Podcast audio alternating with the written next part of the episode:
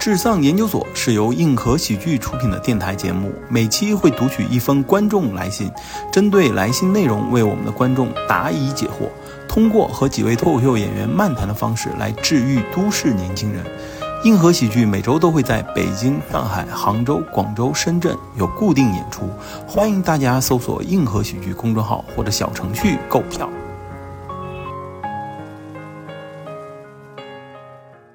Hello，大家好，欢迎来到智丧研究所，我是子龙。 欢迎子龙。啊，谢谢。那今天呢，我邀请了三位朋友啊，他是我喜剧练习室的同学，然后分别给大家打个招呼吧。大家好，我是博翰。大家好，我是一彤。大家好，我是马尼。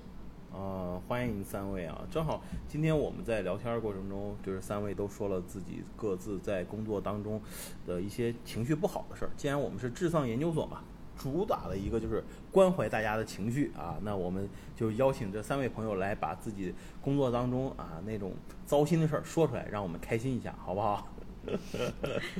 大家好，我是马尼，是喜剧练习室第四期的学员，然后同时是一个律师。嗯，律师听起来非常的高大上啊。 Hello，大家好，我是一彤，我和马尼都是第四期的学员，然后我现在是一个在读的研究生，然后主要是做肿瘤的一些方向。哦，听起来就更厉害了，是吧？那最后一位，大家好，我是博翰。我的工作其实比较接地气，我是一个建筑行业的从业者，哦，那是土木老哥。土木老哥，老哥就老哥，为什么还土木老哥？具体在土木做哪一块儿啊？嗯、做造价方面的工作。啊，造价方面的工作。行，那三位都各自聊了自己的工作，那嗯，最近是不是工作都挺不开心的？确实，啊，经济环境不 好，我觉得大家工作的都很辛苦。那这这感觉是这是一个怎么样？就是大环境都不好，大家都不都辛苦嘛。那那有没有你们刚才在介绍自己的工作都比较有特色嘛？那在这个过程当中，有什么就是让你特别烦心的事儿啊？我其实想分享一下我刚工作的时候那段状态，嗯，那不也就是现在 嘛，这这两年而已。就是刚参加工作的时候，因为确实没有什么工作经验，做的一都是一些最基本的事情，嗯干的都是一些杂活嘛，其实。嗯这就会导致自己手里会堆下很多活儿。我们的我的第一个项目呢，也是一个非常困难的一个项目。当时总部集团领导来嗯，跟我们喊了一个口号，叫做“七九七七九七是啥意思？”，就是早上七点上班儿，嗯晚上九点下班儿，一周干七天。违反劳动法， 可以仲裁他，但是你为什么没有仲裁他？给的还挺多。也不是，当时给的真的不多，当时就感觉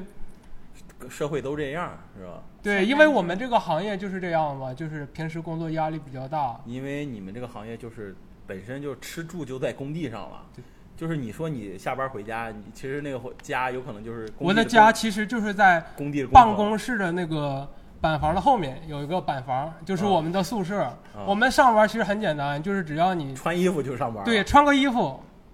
打个卡，就是上班状态了，没有一个休息的状态可言。其实再加上领导给的压力特别大，就一直工作，但是当时才工作两个月嘛，然后其实还不是特别能适应这个压力。嗯，确实，我想我现在工作三年，我也没法适应这份压力。当时特别想解脱，特别想解脱，怎么办？解脱的方法是啥？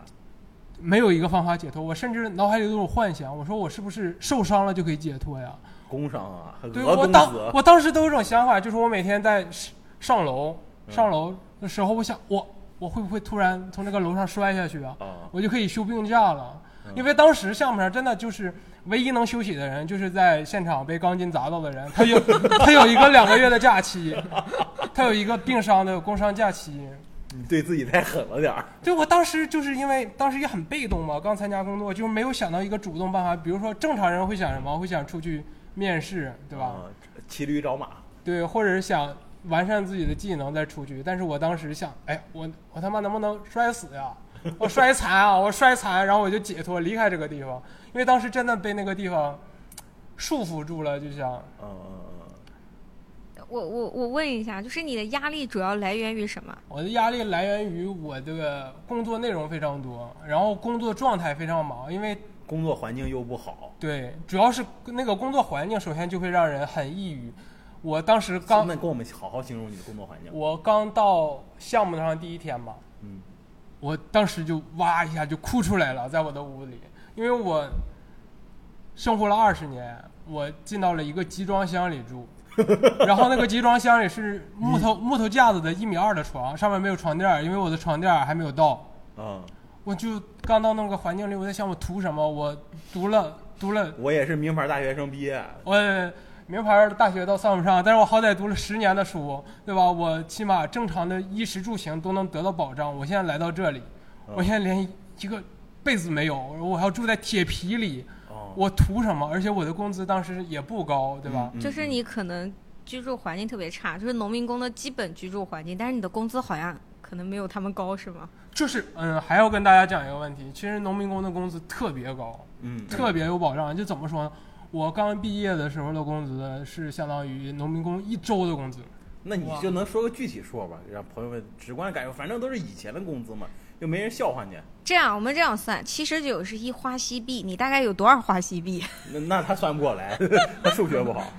就是你当时当时那份工资就是对啊，呃当时多少钱嘛？一个月五千五哦千五千，五千，然后一个农民工差不多是两万，他们包吃包住还得对他们没有两万那么高吧，但是还是还是蛮高的，就是一一万五五打底吧，大概。对对对，天哪，对我想就去是搬砖当时我的第一份工作是给农民工发工资， 哦，因为我要核对他们的姓名，然后他们的身份证信息身份证信息、他们银行卡信息。就是我当时翻到一个人是零零年的一个零二年的一个女工，相当于比我小五岁，我当时就特别感慨，嗯特，别感慨，就是她比我小五岁，他当时还他还不是大学生，对，然后他就出来已经在工作，他好辛苦啊。然后我看他当月的工资他妈一千三，一万三，一万三，哦哦，一万 三，一万三，我就说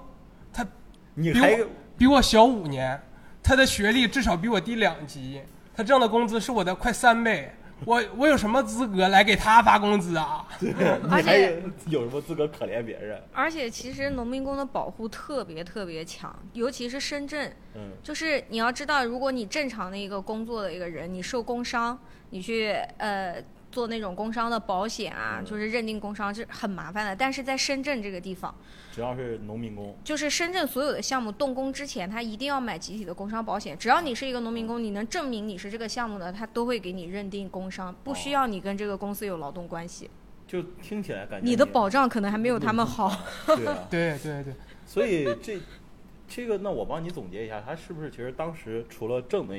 也比较少，生活的又比较艰苦，最重要是工作环境，因为和我们正常的那种早九晚五的工作环境不一样，你只能在工地里面，工地本身就是很废墟嘛，从把废墟建成高楼大厦，而且你接触的人也只有是农民工，所以当时让你其实就是在三个这种因素的压力下，所以就很难受。我这个确实最开始的压力就是这个环境上的压力嘛，嗯就是这个确实环境不是很好，后来就变成一种人文上的压力。嗯。人文上压力指什么呢？还是农民工？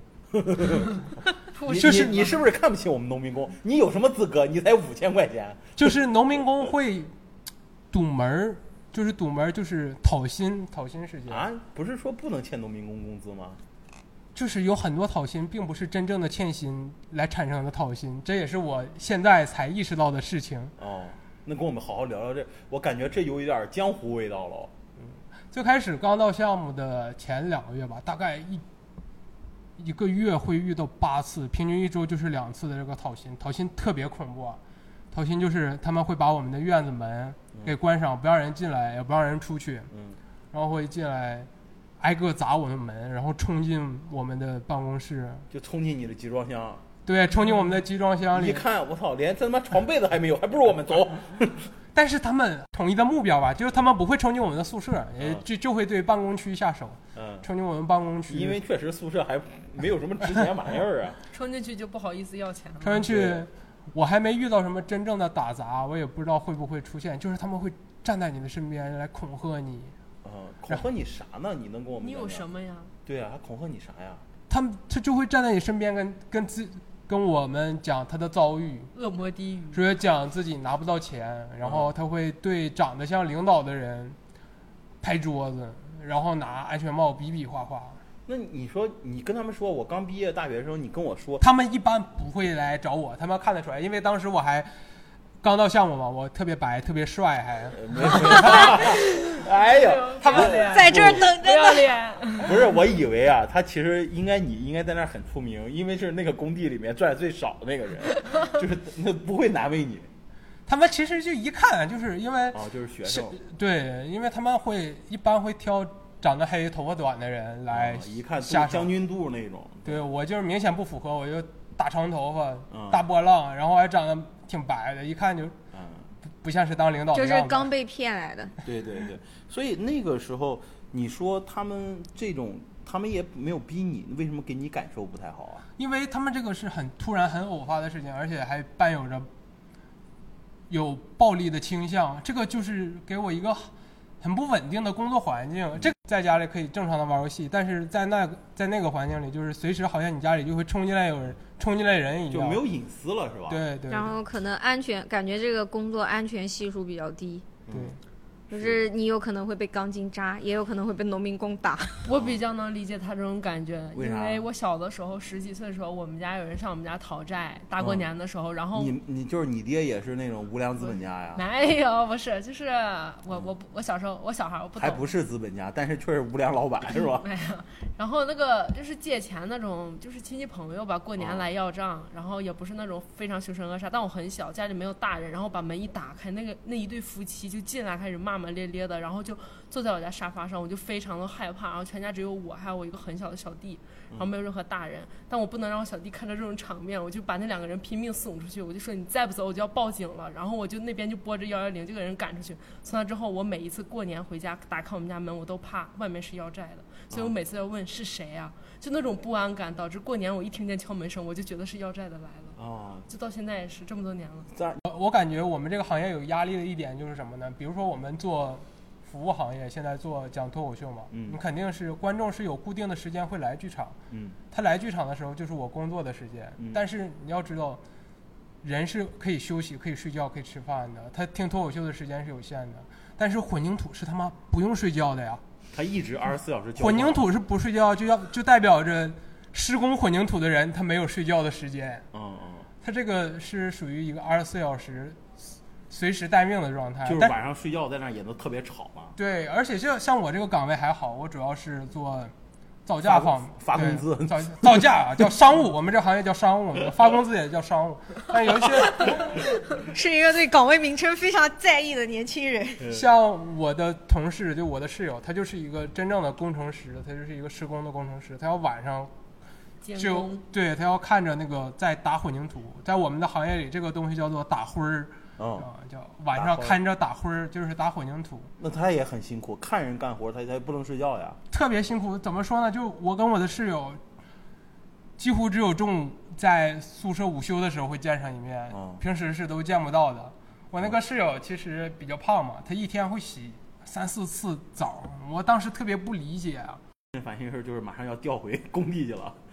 最近的烦心事儿，对，确实是要调回一个，又调回一个城市边缘的一个地方去工作。嗯，其实听起来他那个东西就是有点像什么啊，他那个工作环境有点像个就是某个城市边外的小缅北，大家就只能生活在园区里面，也不能其出实可以这么理解吧，就是一个与世隔绝的。我这么这么举个例子吧，我最开始第一个项目，它是在珠海的填海区，填海区啊，兄弟们，嗯就是怎么说呢？它离最近的一个村庄，我们项目上的人要去洗脚，嗯都要开车开半个小时，所以建筑行业真的很爱洗脚，因为最近的村庄，它能有的唯一的乐趣就是洗脚，对吧？嗯村庄它只是村庄，它有什么？嗯对，所以他你它甚至连公厕都没有。就是你哦们很在意的一个心理压力的来源，就是没有自己的生活。呃，我会在意这一点，但是我的同事们倒不在意，因为他们他们的生活可以去洗脚，我倒无法我。现在还没办法洗澡呢，对现在我感觉对，所以没事儿，慢慢你会理解那你他们如果现在再回到那种环境里，你还会觉得压抑吗？我还会觉得压抑，就他这是不是最难受的，虽然就我是现在下个月就要回去了吗？虽然我现在已经工作三年了，我还是会特别排斥工地那样的工作环境。但是我最近也在反思，我反思是不是在城市待久了，我是对这种精致的、这种特别美好的一个结果产生向往的，然后对生产它这个过程是产生鄙夷的。我觉得大家其实。劳动法有个规定，就是我们一天八小时工作制，然后一周不能超过多少天，它是它是符合你一个对吧人的生命的一个要求的，就是你不能二十四小时工作，或者是你二十四小时处于那种工作环境。但是你那么讲，就是现在之所以为什么大家工作压力大嘛，就是很少有企业能真正的就是做到就是只工作八小时，这这是很难的呀。对吧我们可以接受加班，或者有的现在比较卷的，他也是可以接受加班，但是他一定是有自己生活的。如果你就是完加全班能调休，对吧？对，就是你你果完全有没有加自班工己生作更活好的话，对其实是比较痛苦的那个。其实我们这个行业，因为我也是一个比较大的一个公司嘛，嗯，它的劳动合同上，当时我看的时候就感觉它写的特别完善。首先，我那个五千块钱工资，它是给拆成了两部分，嗯拆成了一部分是三千多，是你正常周一到周五的工资，是按二每个月二十一点七五天来算，应该是，嗯对然后剩下一千五，他说这个是你周末加班的工资，相当于我们这个行业是单休，然后一个月五千的工资，他要给你拆成周一到周五的和周六一天的，嗯，然后他这实际上你的工资就三千多，其实对吧？对实际来说的话，我我周一到周五双休的工资的话只有三千多，嗯嗯呃，然后他还在另外一条写了，他说您已知晓本行业的特性，行业特性，嗯啊，什么积极、服从调动，还有工作时间的安排。当时我没想到是去那么偏的地方，我想只要是有正常的生活，我可以上班工作在一个地方，然后下班周六周天然后去城里是吧？对啊对，哎我没想，我就原来想的，因为我们这个我是做土木的嘛，我也选了一家是相对可以接一些城市里住宅啊，还有商场之类的嗯一个公司，但没想到我被分到了一个工厂的项目。哦哦，哦这个也是超出了我当时选择这家公司的一个预料。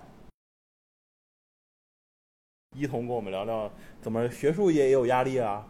我感觉我们相比较博汉的生活来说，听完博汉还哎是突然觉得自己好了，我很幸福。 说实话，真的，我觉得相比于博汉，一个月拿五千，在那种环境下，那是三年前，现在肯定不止啊。啊，这是我和他按照刚毕业那一年来算的话，嗯我我毕业第一年，读研嗯第一年嘛，嗯生活幸福很多。就学校一个月发四千多块钱，然后住在双人间里，然后独立卫浴啊，然后出门就是地铁，嗯，时间比较自由，每天上上课，还能吃食堂，又便宜又好吃。不好吃啊？好，你是那没吃过工地的工地餐啊， 就是所有的人，嗯我刚上刚上班的时候，他们北方的人，餐伙食是特别好的，他们每天都在群里晒伙食，但是我，我清晰的记着，我到工地第五十天的时候，才吃到了牛肉，因为我还有一个习惯，我不吃猪肉，我到项目的第一天，嗯他们做了猪肉水饺，我当时一天没吃饭，我在项目的第一天是饿过来的，所以哦我对这个。在工地上其实也有一些这种吃，就对的吃不不健饱康饭这个也有一种，就阴是影我就突然从那个马斯洛层次的第四层突然降回了最底层降回，了我连最饭我都吃不饱了，所以我很羡慕确实一彤这样的这样的生活状态。啊，土木确实辛苦。那一彤，你说你呢？我们给大家先介绍一下你自己现在具体做什么？然后我现在具体做的啊，这要说我的课题，可以啊，都行嗯啊。，我的课题就是目前做的有两个，一个是前啊，有三个吧，他 妈的，就是为了钱，你听一着个。是一个是前课题，一个是嗯前课题，两个是现课题。嗯然后前课题是比较大的，其实前课题就是去一个课题组去联，也不叫联培，叫合作吧，就比较嗯炮灰，在那边费死巴拉的干了半年，然后累累累都瘦了二十斤，到我到了他们有新的咋了？人你也生中也也不吃猪肉睡觉啊？那吃着食堂，关键是很忙的时候会错过饭点儿，然后食堂就不开了，就只能饿一天这种情况。然后在他们就是新老交替，在这个过去的七月的时候，他们来了一个新人，就告诉我说：“哎，这个项目不需要你了，你、嗯你可以请回了。然后就感觉这种人，而且还我我以为这个作者起码要给我一个吧，然后就再跟我说什么。你来这边是学习的，我们这边是教你实验的经验，然后你在这边是算是进修，反言外之意就是不会给我作者，嗯，我觉得没问题啊。我你非常的震惊。那有啥震惊的？你就是去给人效力因去为了。这是个合作的课题，合作而言，我觉得，而且我当时我自己的老师跟我说的是会有的，啊，而且他们的实验环境，说实话，我不需要去他们组去学习，他们组的实验全部都是坏毛病，不能说全部，就很多坏毛病，然后实验也很不严谨。我当时就在想，我来你们组学习的话，我是来等于来拯救你们了。我自己的实验室有更好的环境，有更好的技术，也有更好的良好的实验习惯，为什么要来你们这边学你这陋习呢？啊，然后我就觉得，如果我没有来这边做合作课题，我在我自己课题组做我们自己组的课题，也做了半年了，也这些我的成果也足够我在作者里嗯写面开有炮了是吧？对，也足够给我一个位置了。结果就是那种白干活了，又让我走了，嗯然后我当时就非常的生气，但我又不能和那个老师直接说，我就立马下楼。我的老板当时在美国休假，不要用老板，那叫老师。然后我的老师在美公共国，场合不能这么 叫。我老师，我老师。在美国休假十二个小时时差，我根本不顾及时差，我就给老师发微信，我说老师现在可以打电话吗？然后老师说可以，我就立马打电话过去了，我说这个事情，我说老师说我在拉斯维加斯看是 stripper 的，就是脱衣舞，你你大点声，我没听见。没有，我老师是个很好的人，我老师其实还蛮怎么了？这看大跳大腿舞这也很正常啊。我老师恋爱脑，我啊老，师是这这不不搭嘎，这是可以两两条线并 行。然后 他就跟我说说好，那你回来吧。然后我就强调了，我说我在这边做的课题不可以没有我的名字，我不能白干活。然后我老师就当时暂且跟我说的是没问题，他这边我不用担心，就是好歹会有一个，别管十十一二还是三百六十五座，反正就是啊肯定会有一个，因为除了第一作者之外，别的作者都可以很随意的带，其实没有多大的影响。嗯，然后就回来做我自己的课题了。嗯做我自己课题，因为研二嘛，像我们专业的话，就是搞生物的，其实就是天坑。就我大家，但凡只要搞学术，都会说这句话。哎呀，你知道吗？我们搞法律天坑，我们土木做新材料了也是天坑，我觉得生物真的，可以它说话了。他很别天坑不代表你结束了，就一起聊天儿，一起聊天儿，你别紧张。我觉得生物很天坑的原还是因是。我我之前还觉得我生物还其实跟那个什么生化环材来说，我们生物还挺好的，可以跨到医疗领域什么的。直到我今天去参加招聘会，我发现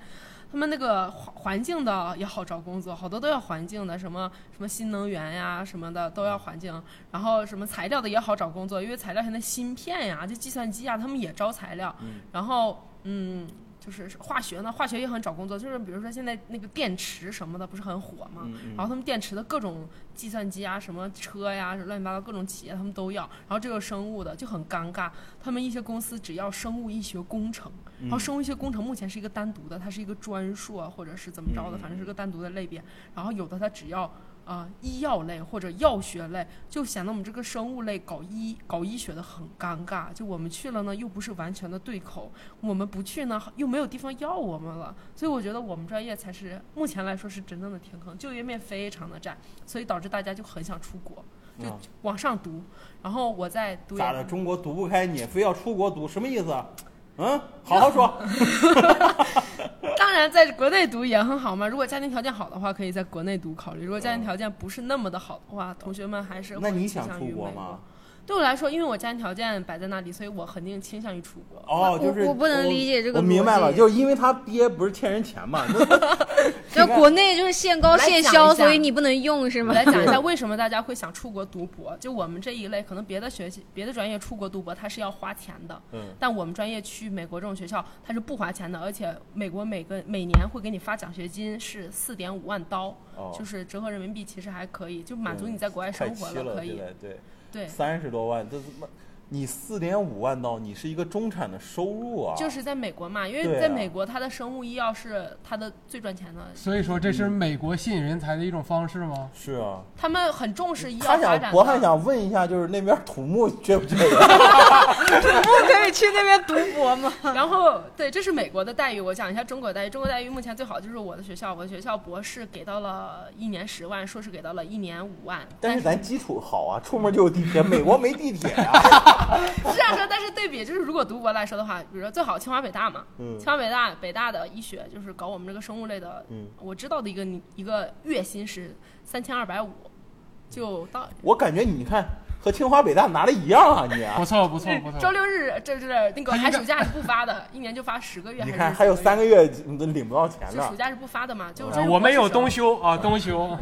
就冬博士休也有生三个月发三千二百五，嗯然后三千二百五在北京，对于一个博士，你想我都已经二十七八，可能都要三十岁了，我再读一个博士，三千二百五，如果我有家庭，一个男孩子有家庭的话，这是没有你办是法。个女，孩子，你什么男孩子？如果他是们个为女什孩么子的工资话，会这么低？是因为创造不了很多的价值吗？是因为咱们国家的政策就是这样。就是他这个对于应该不是工受过资，的而待遇是说你读博士还的是一可个以补哦，贴。博士的补助金，补助对，它其实属于贴科研经费的一部但分是嘛，但是我了解补到，比如说你博士，你跟着的导师，他有自己的项目，你去给他做项目上的帮助，是会有额外的收入是的，像我们学校好的博士，他一年能挣到二十五万，十万是他自己的，剩下十五万是他自己科研搞的嘛。嗯对啊，很少，这又很看你的老板。然后博士又是那种，你对这什么个叫老板是老师？老师，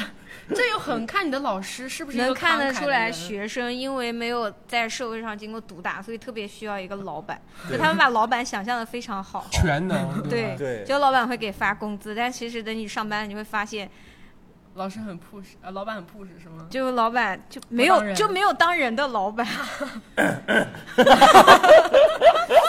就所以就就讲到就是像说一个更加具体的，像美国你在读生物学的博士，可能嗯呃普通的一点的可能是三万刀，然后好一点的像一些比较好学校，他会哈佛呀之类的他会给到四点五万刀，嗯然后对比武大武汉大学中国的武汉大学的博士一年只有二点六万人民币，嗯，然后这是目前咱一个得官看网购买力，对不对？你看，你要知道，在斯坦福、在硅谷那边生活挺很贵的。你看你在武大，对吧？在在他还在老校区，你出门一个豆皮儿才七块钱，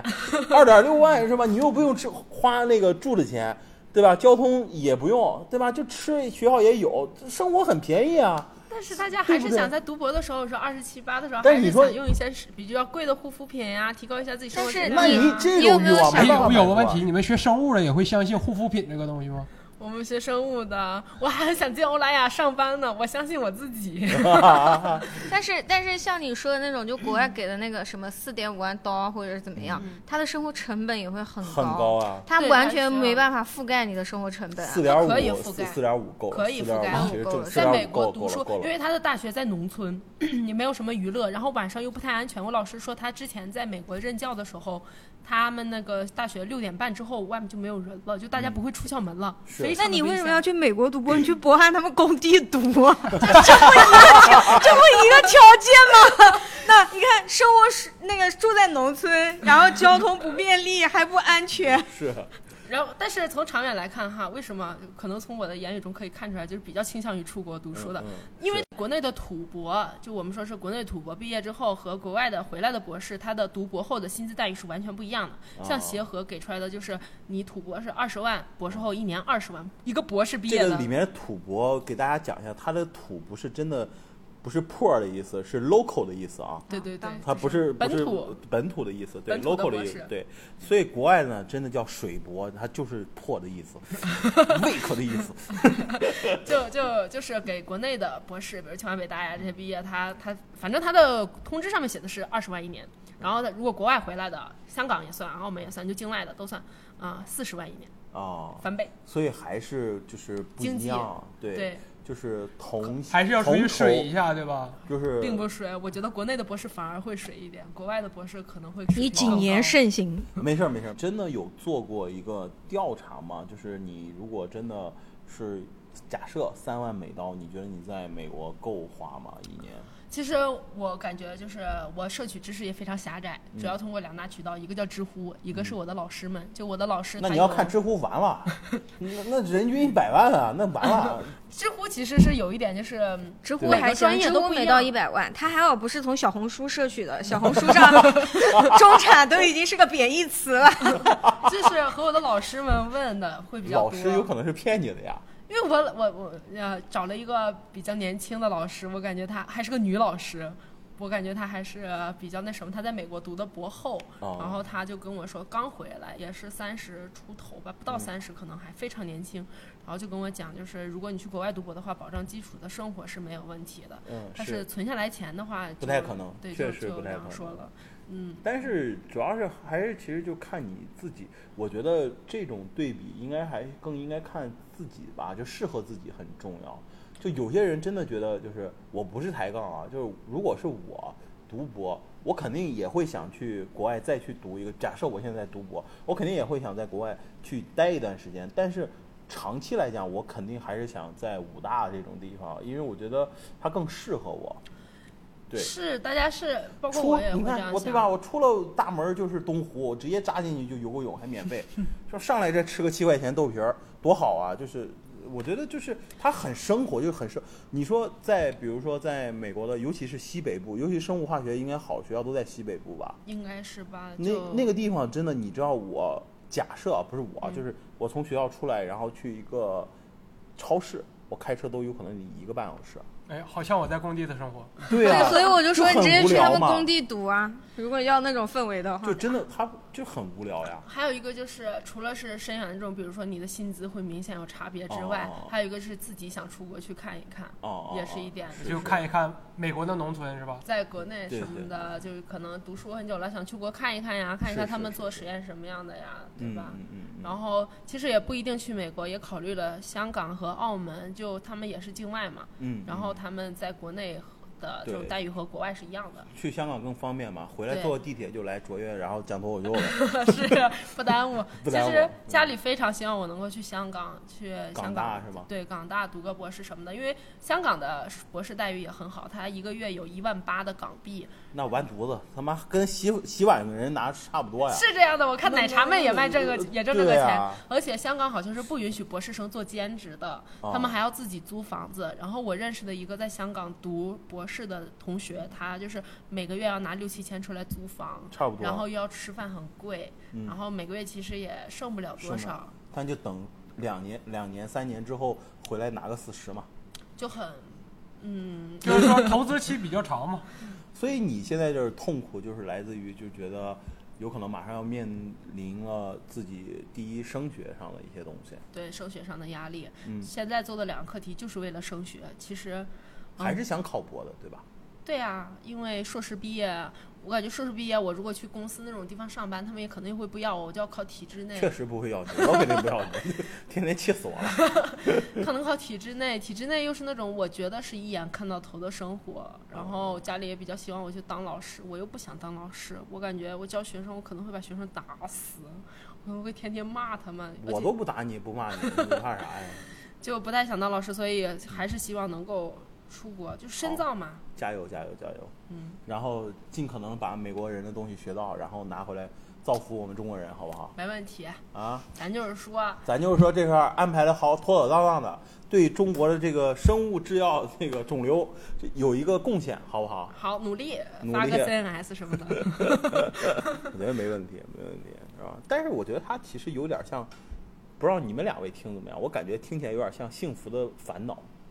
啊，就是会觉得他已经是从来没有经历过社会，他会把未来的很多选择想的特别美好，嗯，是他这样只的看到了非常好的一面，然后但是他其实很多里面潜在的或者是必然你生活中会经历到的，比如说你说你去美国读博，嗯你就会遇到跟博汉一样的问题，首先你的生活环境。大变，然后你的语言文化跟那边格格不入，你的生活文化、你的饮食文化，我觉得很多中国人出国之后一定会面临的一个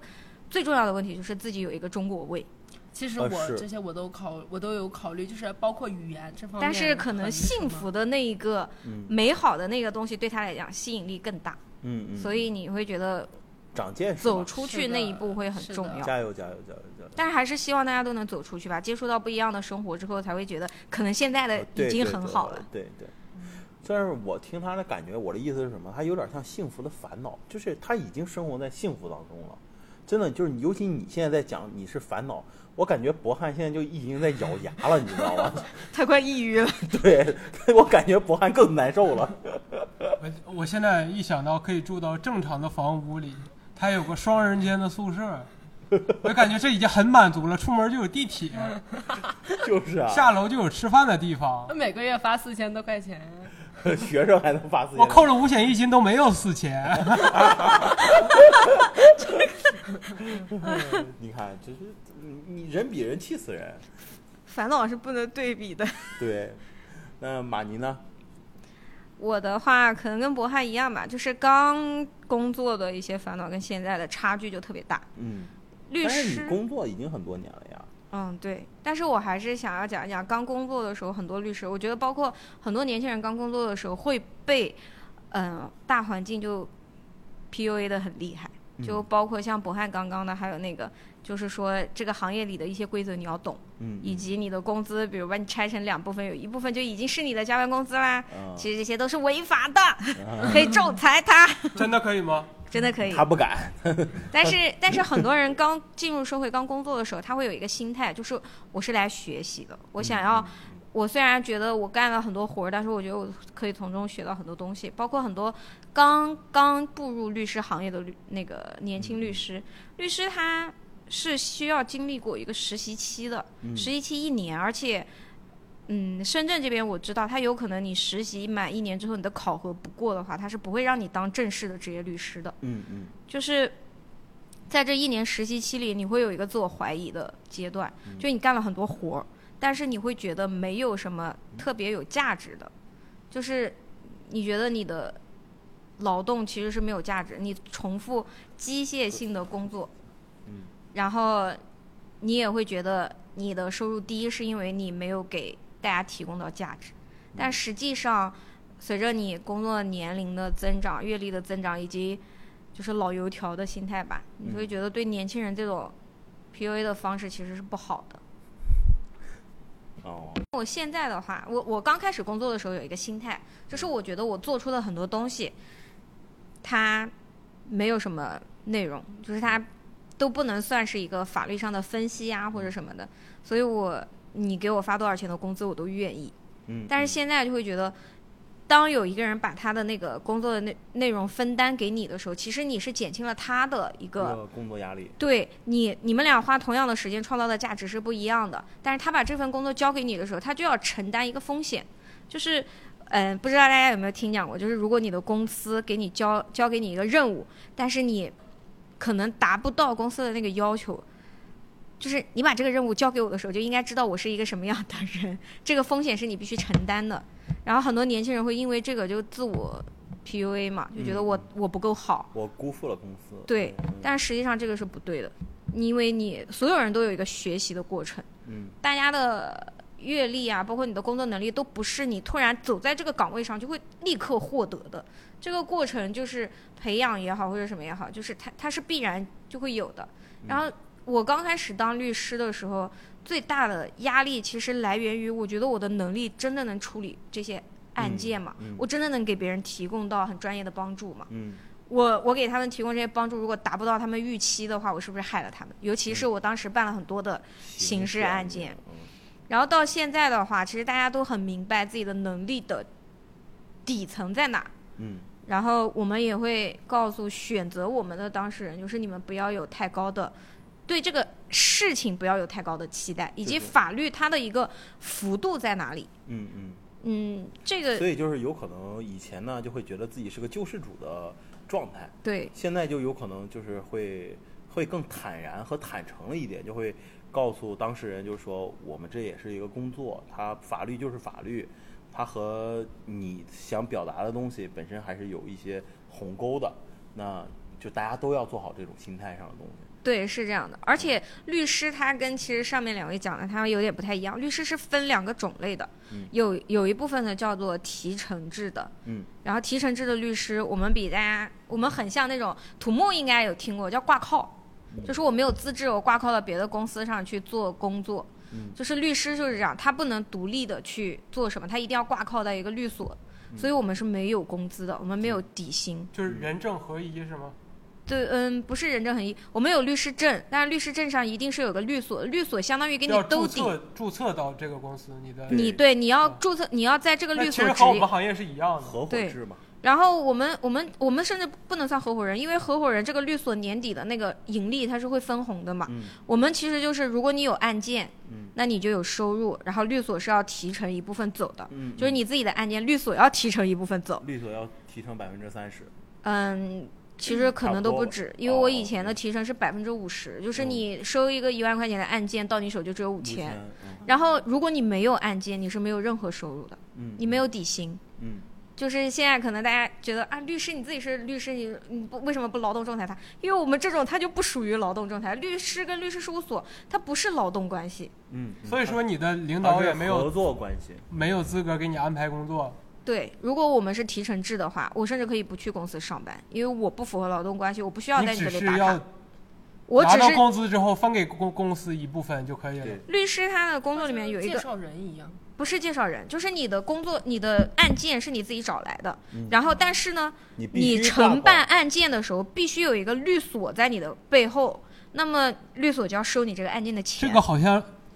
好像是公司挂靠到你个人身上一样。 哎，对，我们就是相辅相成的关系。然后有有另外一部分就是拿工资的那种律师，就是嗯薪酬制的，他们其实会比提成制的更辛苦，嗯因为薪酬制的你就是坐班，但是你的工作其实跟提成制的是一样的。然后你还有很多额外的工作，而且公司呃很多律所的老板是会觉得，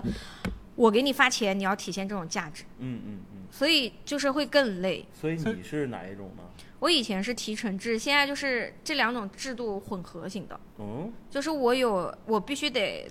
朝九晚五打卡的嗯坐班，然后律所会给我发一定的固定工资，嗯剩下来我如果额外从外面自己找到的案件，然后律所要提走一部嗯分对做提成。嗯嗯嗯，然后你你要知道，刚开始职业的律师，很多人面临一个问题，就是我们没有案件。嗯嗯你刚当律师，谁放心把官司交给你打？嗯，然后没有案件，你就需要靠老的律师去带你。但是大家都知道，教出来徒弟饿死师傅。嗯，就是案件就那么多，律师的数量越来越多之后对，大家都会很卷了嘛。对大家都不太愿意去带律师，而且年轻律师他一定有一个问题，就是他们对这个行业的期待非常非高。常高，因为电视剧都说律师都属于金领啊，年入百万很正常啊，就是这种概念了。就是他不是那种小红书戏谑型的，他就真的大家就是认为你是一个好律师，差不多一年七八十万到一百万是很正常的，嗯，大家就会真的是这么认为。就你一说律师，大家都认为你是高收入，但是我我个人呢，就是觉得这个行业它其实不适合家庭条件很不太好的人去选择，嗯因为你一开始真的养不活你自己，在你没有案源的时候，嗯你靠别人的案件啊、比如说假像像我之前那个公律所，嗯就是如果我说我有一个一万块钱的案件，我带一个实习律师去做，那么律所拿走百分之五十，剩下来五千块钱我要给他再分一点。嗯五千的时候你会觉得没有太大的差别嘛，你可能给他分个一千七百五啊、嗯两千啊，但是如果是五万呢？嗯，你就不会不太会愿意去找一个没有经验的新人，然后突然一下子给他分走两万。对，如果是五十万呢？嗯嗯，所以新人的机会就会越来越少，然后他们也会就是面临一个养家糊口的压力嘛。嗯嗯所以就是如果家庭条件没有那么好，然后你前三五年没有办法养活自己的那种，就不是很建议他们去当律师。嗯而且律师后期他一定会面临一个拓展案源的问题。嗯就是如果你是一个内向的，你不是很爱推销自己，你不是很爱去展示自己的人，，嗯你很难去拓展案源。就是律世界上有那么多律师，站在舞台前，站在那个聚光灯下的，大家都会去选择他。嗯嗯然后，那么你们这些幕后的，你怎么让别人去信任你，去相信你？所以你来讲脱口秀了是吗？嗯，没有没有没有没有。我、呃哎我是马属尼于是属于本身家底子就很厚 了，人家无所谓。我是属于于靠啃老，主要靠啃老。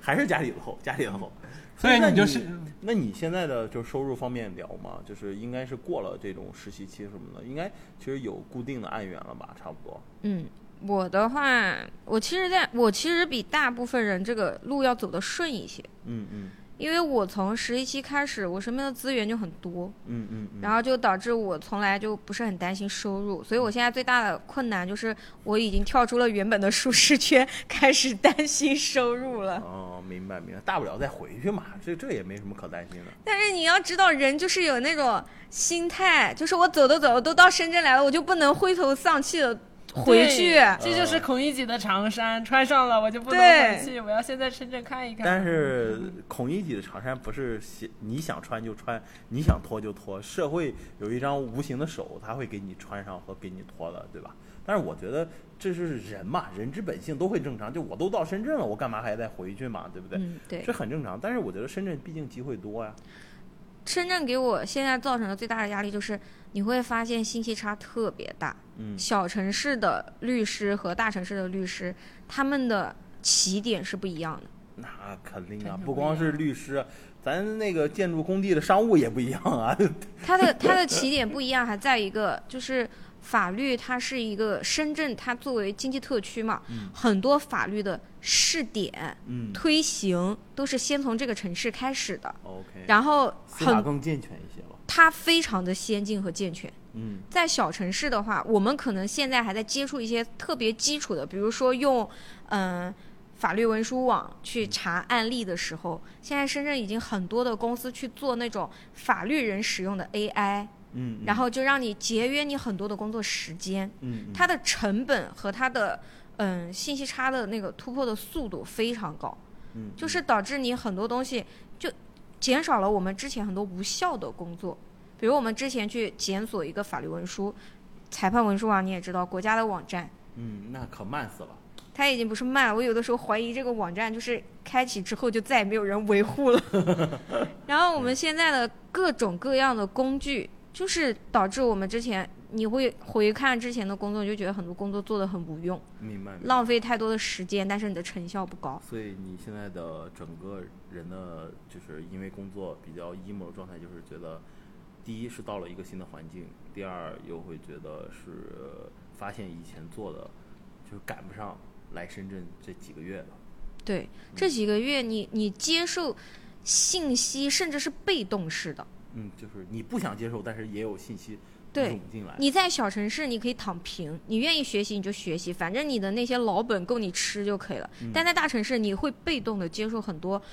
很快速的、很新鲜的信息，嗯，嗯然后他对你作为一个法律人的要求会更高。对啊，你做，我之前是做诉讼的律师，就是我是会跟法院沟通去打官司的。嗯然后现在做商业律师的话，我更多的是跟甲方沟通，嗯就是给他们去设计一些嗯法律文书，给他们设计一些股权架构这种的。嗯你接触到的商业信息越多，你会发现世界上的贫富差距也太大了吧？是啊，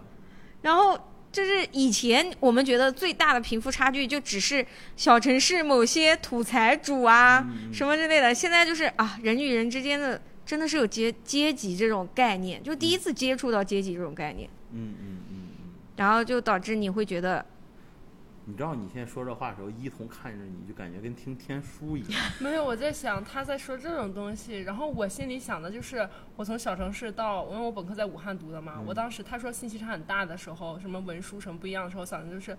我去我在家里那边，我连蜜雪冰城都没有，我我喝奶茶我就知道是那个柠檬糖糖精冲的，然后哎柠我檬水，然后我第一次在就是喝奶茶是我的舍友，他是个广州人，然后我们一起去外面聚完餐之后，我第一次吃完海底捞之后，他说要去喝奶茶，然哦后以为到那点单就好了，然后我就发现那一杯奶茶十几块，还要分三分糖、七分糖和全糖，还要分什么少冰、去冰和温热，然后还要加各种小料的时候，我都惊呆了。然后那时候我真的就是从来没有这样点过，然后就非常的紧张，我就说了一句我点和他一样的。就这种。然后包括上初一直到上高中，我还觉得阿迪达斯就是我们那里面就是就是已经很牛掰就的。很很排面儿。很牛掰的品牌了，直到上大学我才知道，哇，原来还有 LV 啊，还有 Chanel 这种品牌啊，就是一直到二十岁了才知道，就是就是这种大牌子吧。包括上高中的时候就觉得，有谁家里开奥迪啊、宝马、奔驰非常有钱了，开奥迪 A 六太有钱了。然后上了大学之后才知道，哇，还有什么玛莎拉蒂啊，还有法拉利啊这种牌子，就是。十八岁之后考到一个大城市去，就会发现和自己之前生活完全不一样。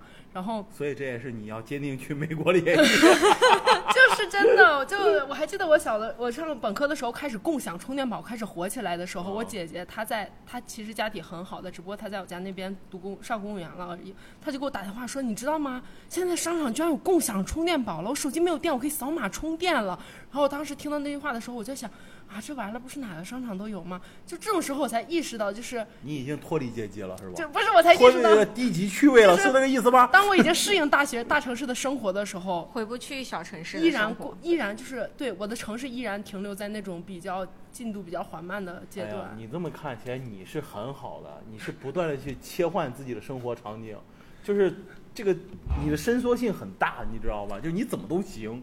其实我刚啊在工地上的时候嘛，就是每天都跟土啊灰打交道，然后我一个月会进城一次，我一进到商场，真的我整个人我感觉我气质都变了。我 我进到商场里，我就想，哇塞，这里为什么这么香啊？这里为什 么这不就是颜色这么多呀？深圳人的那个，就说人家说呃家乡的味道，深圳就是各大商场的那个香薰味儿。对啊，就是当时面对那种香味儿，其实都有点不适应。你就待一个月的工地，然后再去商场里，我甚至都会抬不起来头，因为我感觉那里的光太亮了。嗯，然后后我平时你身边也没有那么老多颜色，我就是其实会特别不适应的。嗯嗯，但是你现在其实我觉得就是次数少，次数多了也能适应， 能真的会适应的，你就会习惯于穿梭于这种两个世界之间。你还就是。还是不想穿梭的，还是不想 穿他很虽然像现在现在也是会，你现在不是不得不穿梭吗？我是现我现在是大概每个月会回到工地处理一些事情，但是每次回回去的时候心情还是很不好，就是这是一个没法我通过时间或我通过我的经历来抚平的一个事件，我现在认为是。这是生理上的 呀。哎，叫他做这很趋利像是避那种害平行世界，对，他一边在这边在那个办公楼里做白领，嗯然后一边又要穿梭回一个非常。就是你，我穿梭回农村做什么什么其什么？实世界上有一种痛，有一种残忍嘛，叫我带你看遍世界的繁华，最后给你扔在犄角旮旯，这是一个非常残酷的一个一个一个现实。就是所以这个里面就延伸到我很讨厌的一个综艺节目叫《变形记》，它其实就嗯就是这个，就是这个，就是我们刚才讲的那种感受。对吧？他把一个小孩儿从农村然后带过来，然后说带送到深圳的一个有钱人家里，让人过两个月，然后有钱的小孩儿然后回嗯农村，对吧？然后去农村，但是城里的那个小孩儿从农村他早晚他能回到城里，但是来到深圳那个小孩儿他是永远回不去农村的，他的心永远都会住在深圳了。他知道外面的世界特别特对别好，。我当时有一个印象特别深，有个小孩就说：“呃，爸爸妈妈，因为他也叫深圳这边叫爸爸妈妈，他说我以后一定好好学习，我要考出来，我要来深圳。”你知道我当时怎么想的？我说：“孩子，你来深圳能能去哪儿？你也只能去龙华、富士康。”就是我真的就觉得太残酷了这个节目、啊，因为那个小孩就真的是他每天上学他要走一个小时，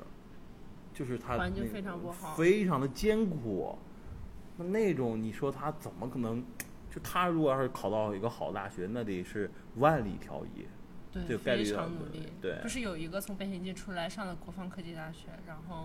好嗯，像对，我知道，上说面他有那一个变形记里面，城市的妈妈还去送他了，还是他什么当时就是，他就说他要要变形种植，要回家，嗯然后别人就说为什么要回家？他说我的麦子熟了，所以我要回去割麦子。所以这种就属于人中龙凤啊，他对永远知道自己的位置，知道自己要做什么。对这个挺厉害的。但是有很多小孩儿是很难回去的。很难，你别说小孩儿了，你就说博汉都很 难回去。别说了，博翰又哭了。博翰说大家的痛苦都不一样，但只有我是实实在在的，没事儿，清远这个地方还不错，真的清风远他能洗得上脚。风风水很好，风水很好，而不是它那山水也很好，就环境就是适合我这辈子就落在那里了。五 A 景区，国家五 A 加景区，有山有水有瀑布，然后就也只有山和水和 瀑布。嗯，还有清远鸡。我现在是处于无语的状态。这真的就人类的悲欢并不相同。 那我就你看，我们都聊了之前的，就是大家的最近工作的难处啊。那你问一下你们，那你们当时为什么会选择这个工作呢？你一桐比较好讲啊，他就是直接就考了这个。你要不然你先说。我就是嗯因为我的学校是一个普通的双呃双非嘛，然后嗯武大是普通的呀不，是武大本科的，嗯不是我，我是普通的一个双非。嗯，然后我本来没选这个专业，我是调剂过来的。调剂过来之后就说这个专业要读本科毕业之后不好找工作呀、什么的。我感觉我本科那些没读研的同学过得也挺好的呀，他们现在上个小班儿，每天在朋友圈里面晒自己在武汉的吃吃喝喝小日子，我觉得也还行吧，就是他们不能出国了。嗯 然后我当时就觉得，就是既然本科不好找工作，我是那种很就是比较悲观的人，我想给自己找一个比较好的那种规划，就是能多好就先多嗯就好，那么多规好嗯先那么对规划着。去完美国，然后咱再去哪儿？下一步回中国，哪能再去哦北欧待一下吧？然后就当时其实我是我不是保送的嘛，其实我是从大一开始就规划自己要保送，所以我从大一开始就非常的努力学习，我本科一直都是我们专业第一，就三年下来一直是我们专业第一。 厉害喽！然后也参加非常多的社团活动，然后又在学生会里面做了很多的学生干部啊，然后又积极参加很多竞赛，反正就是非常动心思。我该在哪个地方努力，然后该在哪个地方花心思。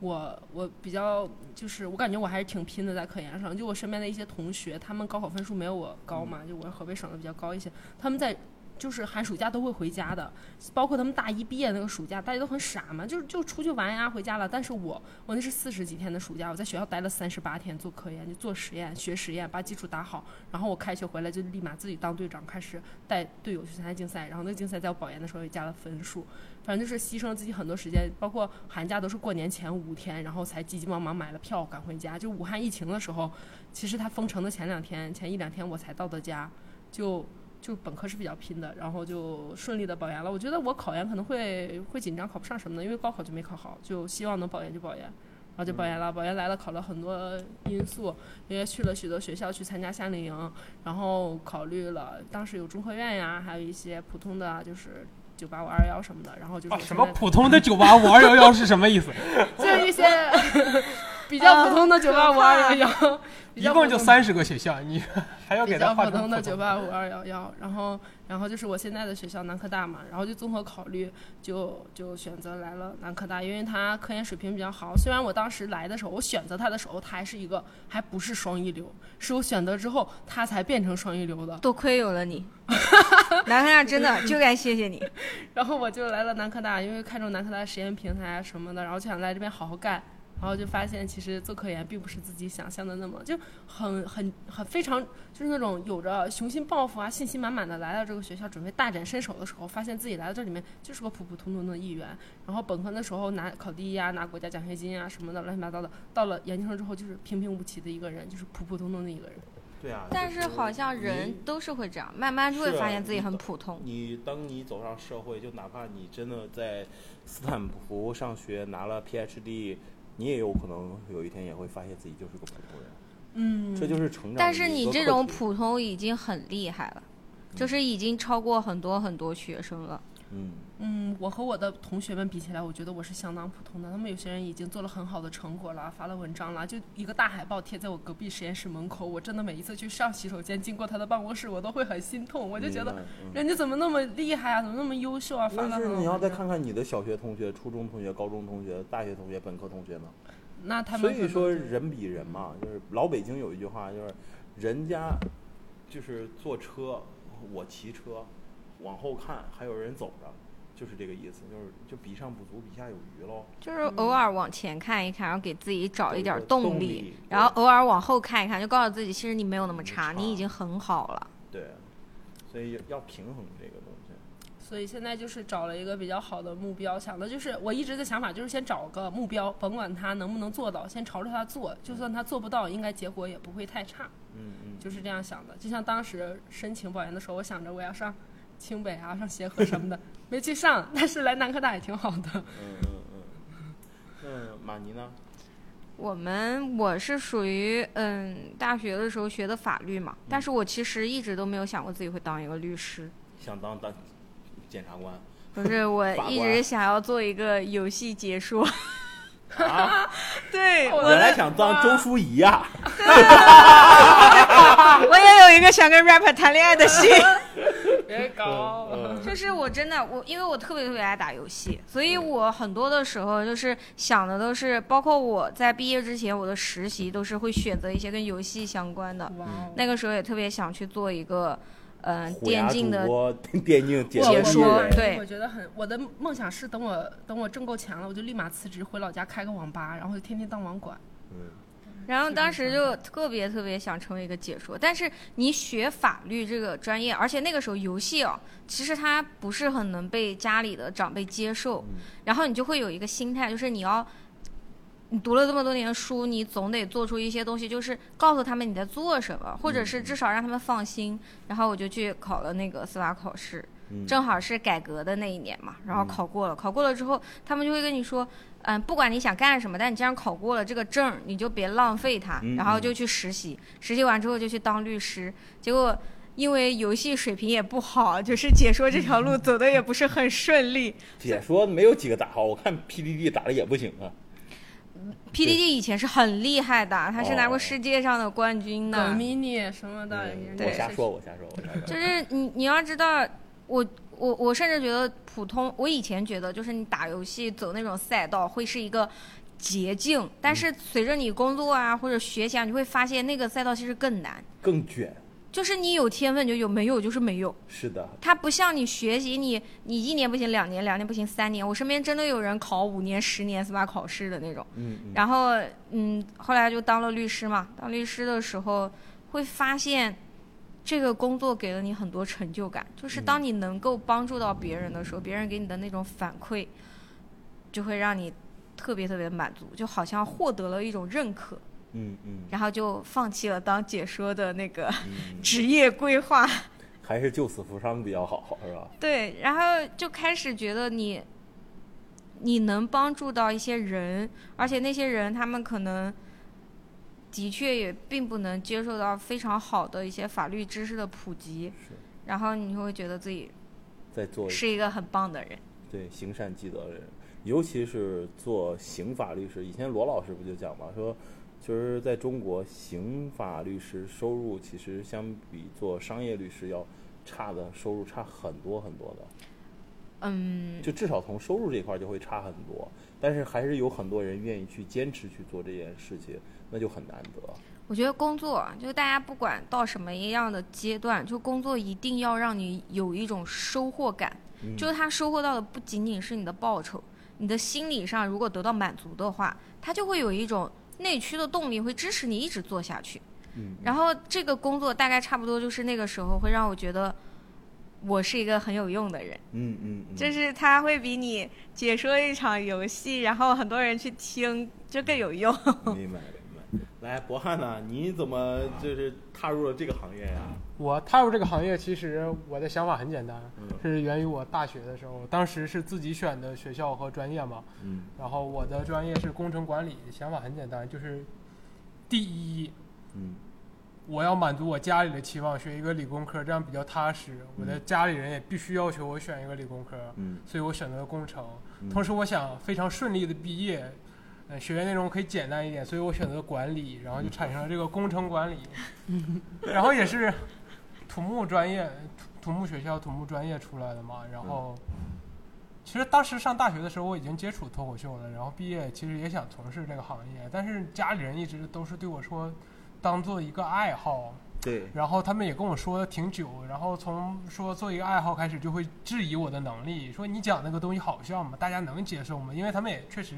我也不会给他们看，大学讲的东西确实比较激进，就啊，大大学还激进，那你现在这种就已经平和很多现了。在已经非常 peace 了，连我大学的一个腿毛的那个力量都没有了，相当于我现在讲的那个。然后当时毕业的时候就大四就去跑双选会嘛，然后当时也许做地产这个行业嘛，面试了很多家地产，然后都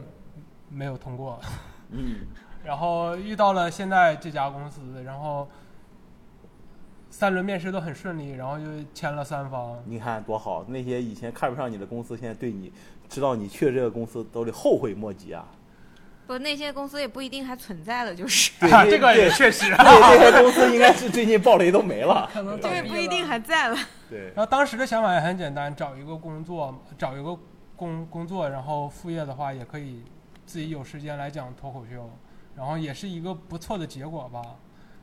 但是话又说回来了，谁能想到我去一个远离城市的地方呢？嗯就你如果真的在那里说脱口秀，成本也太高了。就是没有办法，因为我那个地方到市里也要一个小时，一个半小时。五十公里的样子。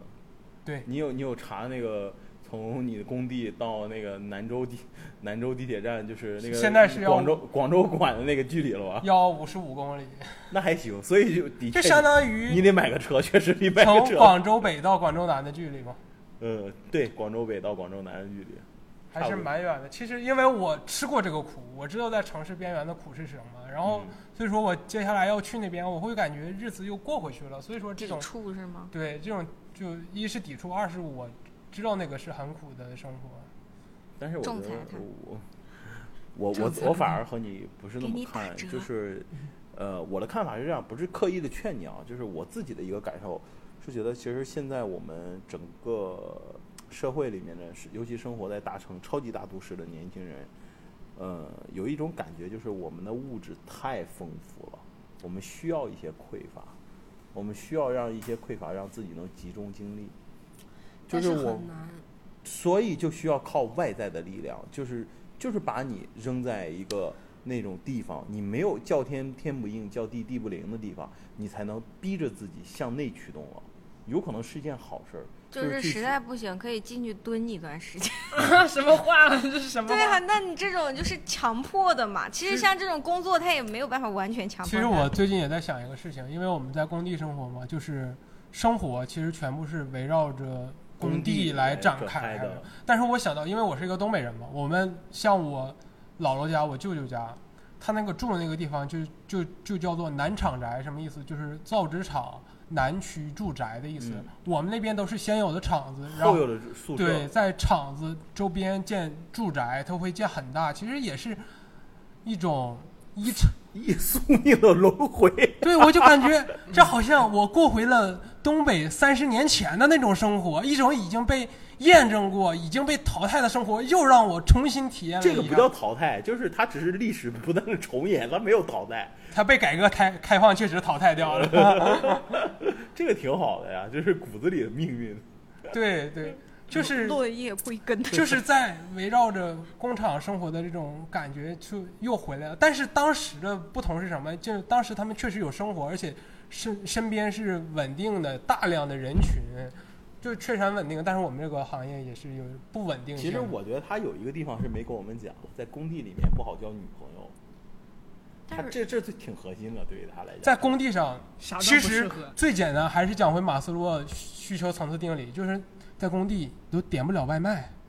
嗯这而且我还有特殊的饮食习惯，这就导致我生活确实很困难。嗯，你是不能吃大锅饭的，对不对？我是不吃猪肉，但是对啊，大锅饭都是猪油做的嘛。对对对，我有个问题，就是如果你现在不做这一行，你可以改改做别的工作吗？就是因为我有的时候也会考虑，说我如果不想干律师了，我还能我还能够做什么嗯能？你能做解说？我姐说的不行，我游戏你能打的也不做行脱。口秀其实去年有过一本书很火，叫做那个狗屁工作对，，它里面英国讲的一个人哦对它讲过里面有五种垃圾工作。嗯，我感觉我们现在做的就是这种工作，这种工作就是有没有你有没有这个岗位，其实都其实不无所重要。谓对对对，包括律师，其实律师就属于里面那个打手型的工作嘛。嗯，像我们，我们做商务嘛，哦嗯，对吧？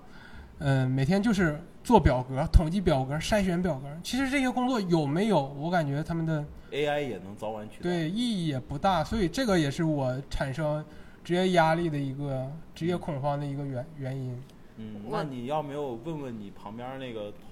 就是同屋的那个朋友，他这个关于工程师这块儿还缺人吗？他现在他他呃已经被我们公司优化掉了。因为他他工工资太高了，是哎啊他吧？去年被优化掉之后，回到了他们当地的一个县城，然后一个嗯，算是公务员儿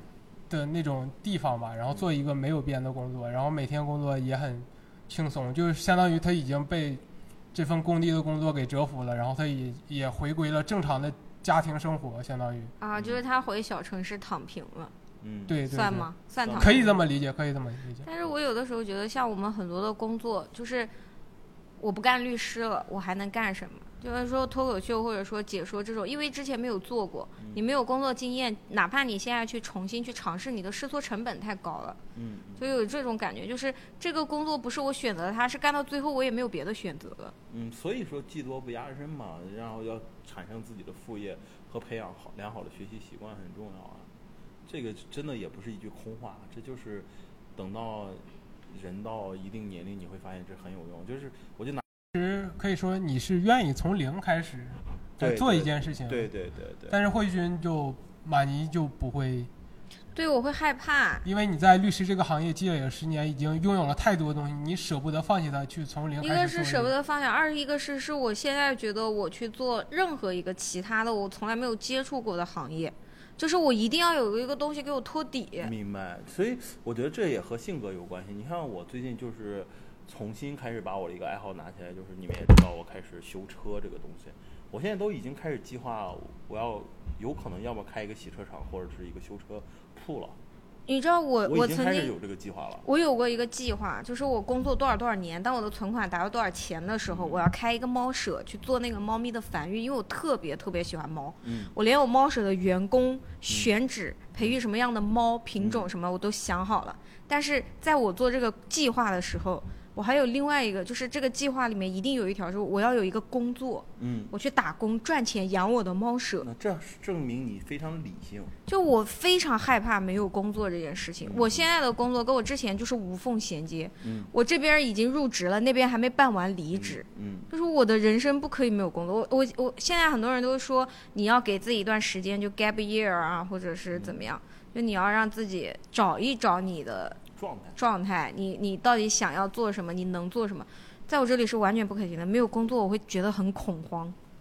那嗯我和马尼完全不一样，哦我就是那种，我妈妈经常问我你毕业之后去干嘛，因为她不知道我能干嘛。我们这个在我们是我们那个，你跟他说我，去美国，Go to America。她很哎呀，美国也不是一定都会去啊，就想知道如果我去了美国，我就要毕业，我就要工作的话，我去干嘛？ 然后啊去香港，就会这样问我，然后可能就是要回到家那边去当个老师啊、公务员呀、或者嗯是，就他他的他的就是呃接触的面里没有公司，他甚至想象不到就是我能在什么样的公司上班，我能在哪个地方工作，所以以他就觉得我只能回去当个老师或者考个公务员，他甚至不觉得我考公务员有岗位，他就不觉得有岗位。明白。就到这种，然后我就跟他说：“我说我毕业之后我要去 gap，、嗯我说如果我拿不到 offer 的话，你我妈就说 gap 什么意思？啊别他妈转洋词儿。我我我确确实，我妈这样问我，我说我我说我就不上班，我也不上学，我要去周游世界。我说我要去外面看看。我妈妈特别抵触，她觉得你这个人你怎么能出去玩呢？你一定要找个工作呀，你要稳定、啊。你可以跟你妈说，我花我自己的钱。哦，我就跟我妈妈这样讲的，我说我读研期间攒了很多钱，嗯然后我说我完全妈妈是说这以种后生活费我就不给你了嗯哈。 说过很多次了已经，然后就说，我就说我要出去玩，然后我妈就说不行，就是你必须要找工作，你应届生身份很珍贵的，你要是出去玩了，你这应届身份没了，你将来干什么都很不方便你的。说我只要不上班，我永远都是应届生。 然后他他说，然后我妈妈就觉得不可思议，然后我就一直说一直说，我觉得这就是一种脱敏化。嗯从我妈一开始不同意我美国，然后我天天说，我妈就现在有点接受了。到现在我我说我 gap，我妈就也已经无所谓了，她就觉得你 gap 就 gap 吧。然后我妈就有时候也会问我说，你怎么突然就有这种摆烂的心理？就是在我妈妈心里，我是那种一直要积极向上，一直努力去更好的平台。你说我已经见过高山什么样，不是，我和所以妈我妈要说回归本源。我 跟我妈这样说的，我说，因为我实在是太累了，我说我想休息，我说我想去外面世界看看，我说我从小到大我都没有时间出去旅行，我高中在学习不能出去，我本科在做实验我不能出去，我研究生也在做实验我还是不能出去，我说大家都去了。很漂亮的地方，去西藏啊，去拉萨呀、去好多好看的地方，但我都没有去过。我说我想去，然后我就跟我妈说，我说人生是一场体验，而不是一次，这人生是一个冒险。她这说哪能是一个精致主义者能说出来的话呀？ 人生是一场冒险，人生是一场体验而已。啊就是现在的生活过腻了，想要换一种生活体验一下。不是过腻了，你妈说那他妈回家种地。不是过腻了，就是就是就是那还是很土，就是世界那么大，我想去看看。我觉得我还是有一点矫情，就觉得我那么努力的学习啊什么的，我为的是出来看一看，而不是为了回家。是，如果我回家去就毕业了就回家，找不到工作就回家考公务员啊当老师，我觉得就对不起高中三年的我自己，我起码对不起他。嗯。对我当时他是然后那个很三年自己说你无所谓，我已经吃过苦了，你别拿我当幌子，自己欲望大就自己欲望大，和但是我有半毛钱关系。但是你有想过，如果让你 gap 的话，你最长能 gap 多久吗？我 gap 就是 gap 一年啊嗯，该，gap 一年，gap 一年之后就就开始我是半个月都不行。啊，这么我那真个的不行，我对工作的需求度，我觉得不是工作需要我，是我需要工作。我我觉得，哎，就那样吧你。是需要工作，还是需要有一个公司来给你发工资？就是他可以，就是我之前试过，就请假，然后因为之前做职业律师的时候，你你其实也不叫请假，你就说一声，然后你就可以不来了。嗯然后我试过在家待了将近一个多星期的时候，我就会很恐慌，那所以说你也是那种完全不会上班摸鱼的那种人，对吧？会会会摸鱼的。但是我就是需要有份工作，我觉得这个东西它好像给我了一种我这个人安全感对你的主安全线感任务像是对我，这就是我人生主线儿任务，然后剩下都是副线儿，就干一半我可以撤掉的就那没种。有主线任务，你会感觉你的这个游戏档儿是不是坏掉了？有种这种我感我感觉我的安全感是我的银行卡余额，只要我的银行卡余额没有低于我心里的防线，我觉得我就可以先这样活着。然后等我银行卡余额低于这个防线了，我觉得我可以做很多的事情去挣这个钱。然后你妈妈刚刚说的那个，让我想到我刚工作的时候，就是父母他们会给你一些工作上的经验，就是你们有碰到过吗？就是我妈那个时候就给我一个工作上的经验，她说你要在领导面前表现，你要给你的领导的办公室的桌子擦一擦，要给他去打热水，给他泡茶。哦我妈还没有说过这种话，然后我当时第一天上班的时候，我就按照我妈说的那个逻辑去找了我领导的那个办公室，发现律所有六上个锁有了六个合伙人，就是你不知道哪个是你的领导，而且这六个合伙人我从来没有在律所见过他们，就是你给他擦了一个星期的桌子，他完全看不见。后来我就摆烂了，我就这感不觉是保洁该干的活吗？对啊，然后就是，但是他们就会觉得你要在领导面前表显现自己嗯表现表现，让他们看勤劳见你。嗯要很很勤快。后来感觉他们的很多的那个工作上的经验啊，什么都好像已经过时了，就现在用不上了。现在如果你天天在领导的办公室给他擦桌子，领导会觉得你是不是过于的， 你是不是工作不饱和呀？我之前说脱口秀，然后我的老板知道之后，老板说，嗯，还是工作不够饱和。我现在都不敢告诉我的同学、我老师我在说脱口秀，我就你怕现在同学没给有我说使脱口骗秀，态你度没资格说，啊好好好，你这都没没资格，啊少来。还没空说呢。你 行啦，好啊。然后那其实最后一个问一个大家一个问题，就是你们也解刚才我们大家也都聊了自己的各自的一个呃工作的难处，以及为什么要呃，就是以及我们为什么进入这个行业。那其实想问三位，就是你们就是还会对自己现在的工作有期待吗？先让博翰讲吧。我是嗯，已经没什么期待了。我对我的工作态度就是，它是我的一份收入来源，主线儿主线儿任务，它是我的收入来源。它的它的任务就是让我获得获得我的 温饱的一个游戏生经经验生存的一个资源，对。嗯嗯，然后更多的 时好间像荒野求生啊！是。就更多的精力现在是放在了脱口秀上嘛嗯，但是后面可能它又会限制我的精力。这个不会不会，他有可能给你一个很好的时间让你去打磨内容的。对对，嗯，而且这样的生活确实这三年在工地上的生活也让我积累了很多不一样的事情。然后这段时间开始讲脱口秀，一开始写段的时候，确实比同期的同学有更多的素材可以来加工一些。嗯嗯，你呢，李彤？我觉得我，我感觉我的这个学术生涯还是挺有期待的吧，是 Go to American。 因为老师画的大饼比较圆，事情画的大饼也比较圆， 嗯然后手头一直有活干，就一直这样干下去，一直到明年看看能不能发出来文章，能发出来文章，OK，万事大吉；发不出来文章，OK，打包回家。期待在 Science 或者 Nature 看到你。这这有点费劲，期待在子刊吧，在个小子刊什么的。嗯，希望行，能我也发不一知道我篇只看是啥，就是咱到也时不知候道朋友圈发，就是大家看一下第多少页，第多少页的第几个作者。子刊概念就类似于嗯怎么说呢？就是全国有有三个最牛掰的 CNS，、嗯然后子刊就是 CNS 的小儿子，就很多学校发个，叫 E EX。就有的分数比较高，有的分数比较低，就影响因子什么的，反正发出来了肯定能申博。嗯，明白。马尼呢？我嘛，我就是希望，嗯，能工作跟生活能得到一个平衡吧。嗯嗯然后，希望还是能做更多的刑事案件，嗯嗯就帮助更多的人，然后可以好好的说脱口秀。嗯，我觉得会啊。你现在状态就是就就挺好的，平衡的很好的。